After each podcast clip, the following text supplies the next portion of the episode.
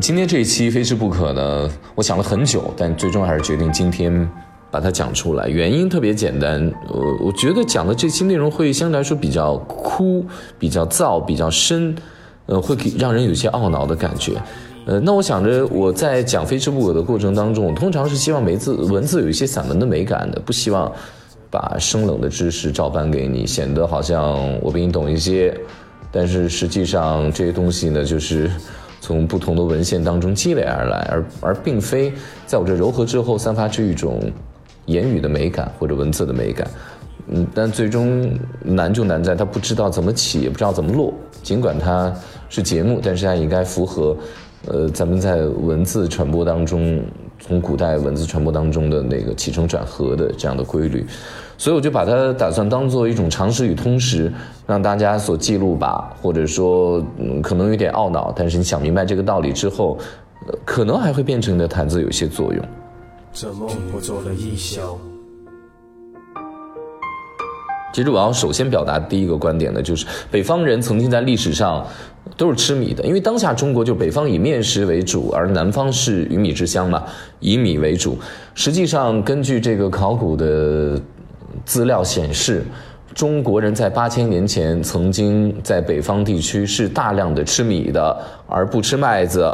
而麦子的食用历史呢，大概顶多就是四四千多年，就这么一个，甚至于还没有小米，就我们说的黍，呃，使用的历史更长。那这个不是我在这瞎说，是我之前看过一个科学的研究资料，就是他们通过呃碳十四的一个测定。那当下很喜欢用碳十四来测定这个物品或这个东西，这个木，呃，这块砖，这个瓦，呃，这个青铜器，然后它的。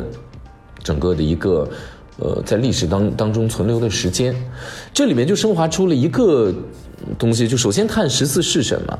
碳十四呢，就是一种碳元素。在当下我说话呼吸的过程当中，我们身边的一花一草在光合作用的过程当中，它都会把空气当中的一些碳元素吸收在体内。无论是谁都会，在我们的体内呢，它相对来说比较稳定。那碳十四呢，它有一个半衰期，大概据说是五千多年，但是这个数字非常不靠谱，也不太准确。第一不太准确就是，呃，你拿什么来证明？因为我们人类在当下能够有这样的技术的时间不会超过一百年吧？那你如何来确定这个五千年的这个数据是正确的？你需要多少个一百年？最起码五十个一百年，你才能确定。你当下所假定的这个碳十四，它所测定的这个范围是科学的啊，这是一个。呃，另外一个呢，我不我不太相信这些个物质不会受到辐射，或者说不会受到自然界一些大的冲击，呃，或者说天气啊、温度各方面的变化以及影响，以及底下岩石层对这个物体的侵蚀，它的这个碳元素的稳定性就这么稳定吗？五千多年不会有任何的变化？首先，我觉得这不是很靠谱。当然，科学界也不认为它是唯一的一个依据，碳十四的测定。但是目前，碳十四给我们的结局结果，就是在八千年前，北方地区都吃米，最终集体淘汰了米，而要了麦子。待会儿我再讲理由。我先说一个升华出来的，我觉得有一些浪漫思绪的感觉吧。就是我们人在这个世间上来过之后，我们的死亡实际上就是我们。生理上死亡那一刻要入葬了，我们入土。那你把你曾经灵魂借助过的肉体放在这个土地上，它实际上还没有跟这个世界说再见。那最起码它这个碳元素的分解需要太久太久太久的时间了，就跟现在我们还依然可以看到佛祖舍利一样。那它可能需要一个半衰期或者多少个半衰期，你才能从这个世界上彻底的离去。啊，那在这个离去的过程当中，我们的肉体有这个碳元素、碳十四的这个元素的存在的时候，我们的灵魂又去哪里了？那他们会不会又是另外一种灵魂的有感知力的？它跟我们当下无法用言语、无法用我们人类的活着的这个情感去沟通的方式？是否还在？啊，这是呃这种新柏拉图主义嘛，就是我们的肉体是禁锢的，而我们的灵魂是自由的。我们灵魂在一个自由的灵魂在一个禁锢的肉体当中生存。比如说，我的灵魂想飞，但我肉体没有长翅膀，飞不了。我的灵魂想去深海八百米去跟鱼一样去游，但是呢，呃，我的肉体没有办法完成。所以呢，当有一天灵魂从这个肉体当中解放的时候呢？我们的灵魂就飞走了，然后我们的肉体就留在这里。米开朗基罗他的大量的呃，他的这些个雕塑也好，或者说他的这个壁画，他都采用了深受这种新柏拉图主义的影响。比如说他的那个皮埃塔，圣母抱着耶稣嘛，耶稣都已经是一个成年人了，他抱着他，结果圣母就是一个十六岁少女的脸，那很多人就会质疑他说：“请问耶稣去世那年，耶稣多大啊？”他说多大？那圣母应该多大？他说应该多大？那为什么这个圣母的样子看起来只有十六岁，是一个少女，是吧？他按照他这个样子的话，应该抱着一个婴儿才对呀。然后他就告诉他说：“圣母是圣灵，她是不会老的。”所以，他把圣母的样子幻化成，呃，一个你可以可以看到的物象，一个雕塑的时候，他就用了一个新柏拉图主义的，就是实际上灵魂是不会老的，灵魂只是借助在你的肉体，肉体老，肉体有一天，它会被灵魂，它会释放灵魂吧，解开这样的一个枷锁。嗯，男孩临走，爹娘说今后要靠自己。说着帮男孩提了提领口，他亲手浇了一次花，叫了一声妈。是他启程，他有身体。好了，我们把呃这个话题结束了。我要说一说为什么，呃，北方会集体的淘汰米而不吃米了，突然间就选择了我们当下吃的这个麦子。有人说麸类的东西实际上。呃，是我们当下人类的一个很大的杀手。比如说，我们当下的这个血糖问题啊，我们当下的甚至于有一些个身体的这个这这这个肤质的带来不好的基因，我们人类当下的很多的病都是跟我们大量的吃碳水化合物有关系。我们人类生存下去最重要的就是要有能量吧？那碳水化合物实际上是给我们身体提供能量。最早是果糖，再往后呢，人们发现了麦子。那麦子或者米，它们的提供的这个能量都是不太一样的。北方一开始在吃米的时候，发现你要吃大量的米，你依然还是无法维持你最基本的一个呃生活下去的一个能量。但突然有一天有麦子出现的时候，大家发现麦子所提供的能量几乎是米的两倍，所以我只需要一天吃一顿饭，或许就可以满足我一天的能量的需求。但如果吃米的话，需要吃两顿，尤其是在。这种采集人类社会的时候，人是狩猎方式嘛，他就是不会像当下的定居，也不会专门去种这个。我们可能是一直在游走啊，那你所获取食物的频率也不太固定，你获取食物的地点也不太固定。当一切充满了不确定性的时候，你当然是一顿最好能吃饱，这是一个。那为什么南方到当下为止，呃，依然以鱼米之乡以米为主，而不会大量的吃面呢？原因也特别的简单，因为。米能量虽然小，它蛋白质虽然少，那我们身体需要蛋白质，需要碳水，然后需要一些脂肪。那米非常少，那为什么？那那那南方是有有水嘛？水里面它的这个鱼类的蛋白质、河鲜的蛋白质，又是远远高于我们普通的这种。呃，植物所给你提供的能量，所以鱼米之乡，鱼和米加在一起之后，它就反超于单独的食用麦子给身体提供的能量了。而北方别无更多的选择，因为相对来说物质比较贫瘠嘛，这一直以来中国就存在这么一个现象。所以有的时候我们在说人类特聪明，我们一直在培育或者驯化麦子，然后变成我们家养，我们驯化动物变成家养，我们驯化什么变成？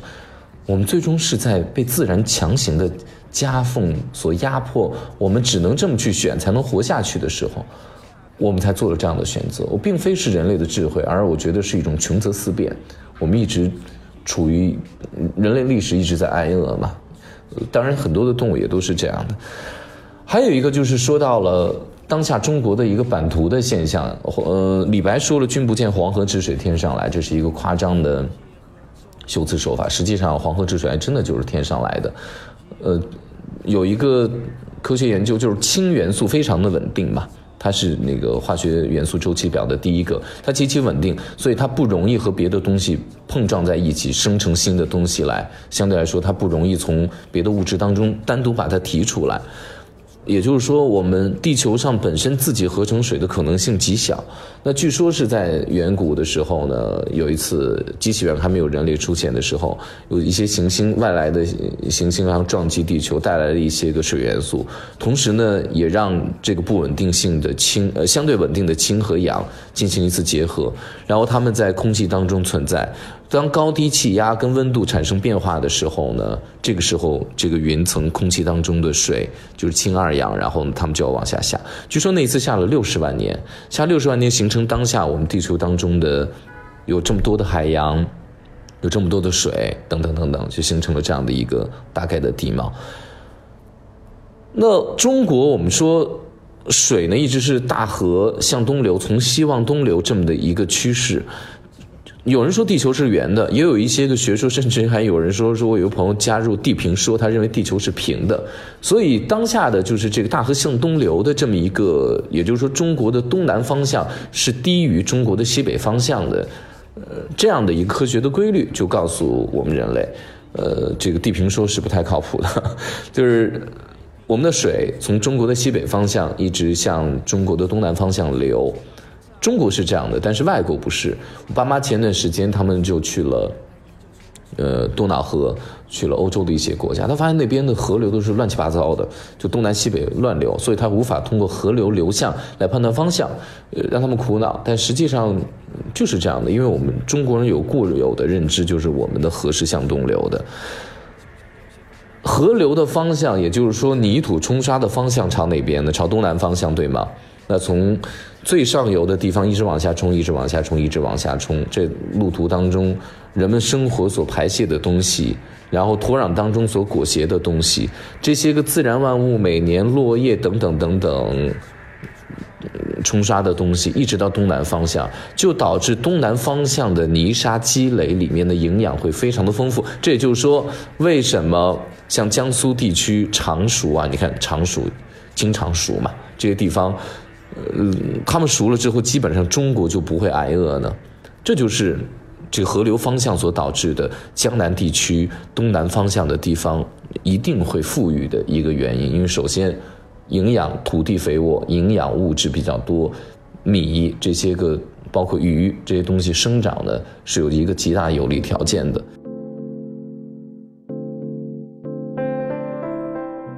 在一九三五年的时候。地理学界的老前辈叫胡焕庸先生，那他提出了一个在国际上当有认知叫 “whole line”，就是弧线。那这个弧线是爱辉，也就东北现当下应该叫黑河吧，应该是黑河跟云南的腾冲。你把两点连成一线，你画一条线，大家看一下中国版图。你画完之后，你就可以把中国从高低的地理上一分为二了。实际上，也就把中国分成西北和东南两个方向。那西北方向是高的，东南是低的，这么两块。那这条线呢，也是一个人口的分界线啊。在线的东南方向是百分之三十六的土地，也就是说东南方向土地很少，百分之三十六，但是。他养了整个中国几乎是百分之九十六的人口，在当时他给的这个数据，那西北方向呢是百分之六十四的土地，只养了百分之四的人口。大家通过这个数据，基本上就可以明白中国的西北部它的物资匮乏有多么匮乏，中国的东南部它的物资丰富有多么的丰富。从它可以养活的人数上、比例上，大家就明白了。东南百分之三十六的土地。养百分之九十六的中国人口，西北百分之六十四的土地只养了百分之四的人口，而这个又能从另外一个侧面看到中国人类的迁徙的方向。你看，无论从魏晋南北朝开始，还是说从那个北宋到南宋，包括民国时期，我们还有下南洋的这么几次人口的大迁徙，你发现人们都是从西北往中原，再从中原再往东南方向一直走，一直走，一直走。最终可能漂洋过海，然后到东南亚地区，大概就是这么一个迁徙的方向。所以说，有的时候人是水往低处走，人也是要往低处走的。当然呢，今天讲的这一条线，在围绕着我们之前说的中国人北方最早吃米，再加之水从哪里来，还有中国南北当下人口饮食的基本的文化格局，所以都跟。突然间那天我看到了胡先生的这一条分割线之后，一下就一下就瞬间就豁然开朗了。开朗之后呢，我就发现它不仅是一个人口的分界线，一个地理的分界线，它甚至于气候，甚至于民族，甚至是我们中国南北文化的一条分界线。好了，这个不知这期间不知道从哪里起，也不知道从哪里落，就讲到这儿。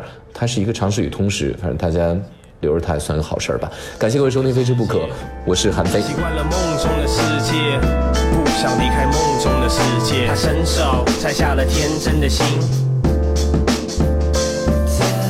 为自己点路，告诫着自己不能减速。他伸手摘下了叛逆的心，留恋着身后，告诫着自己不能回头。